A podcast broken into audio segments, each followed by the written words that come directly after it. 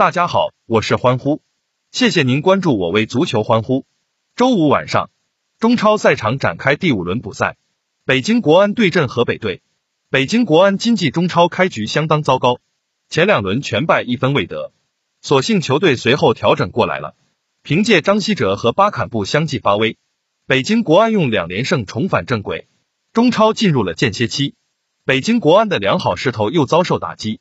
尽管在中超暂停期间，北京国安的国脚们为国出征取得了不俗成绩，但回归球队后又被隔离。如今是否能够及时找回状态，需要打上一个问号。球队此前还派年轻球员参加了亚冠赛事，不过对于备战中超赛事来说关系不大。如今中超复赛在即，多支球队外援依然没有到位，北京国安也是受其影响较大的球队之一。考虑到河北队也是如此，这个因素负负的正相互中和。北京国安虽然联赛至今胜负参半，不过他们每场比赛都能取得入球，进攻能力不容忽视。金帐面对上一阶段表现出色的河北队，北京国安抢下一分不是奢望。河北队本赛季中超开局比北京国安略好，取得两胜两平的不败战绩，球队攻防均衡，尤其是国脚尹洪博更是队内大腿。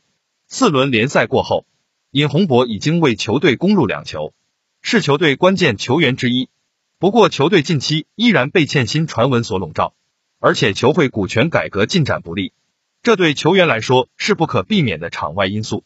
甚至头号射手巴西外援马尔康仍然无法归队，这对球队实力确实打击不小。好在球队后防线依然稳健，联赛至今均场失球仅为零点五个。面对北京国安强力锋线的冲击，并不惧怕。此番面对一众国脚归队状态未明的北京国安，河北队依然有望立于不败之地。欢呼本场比赛的方向为河北队，朋友们可以把您对这场比赛的看法发布在评论区中。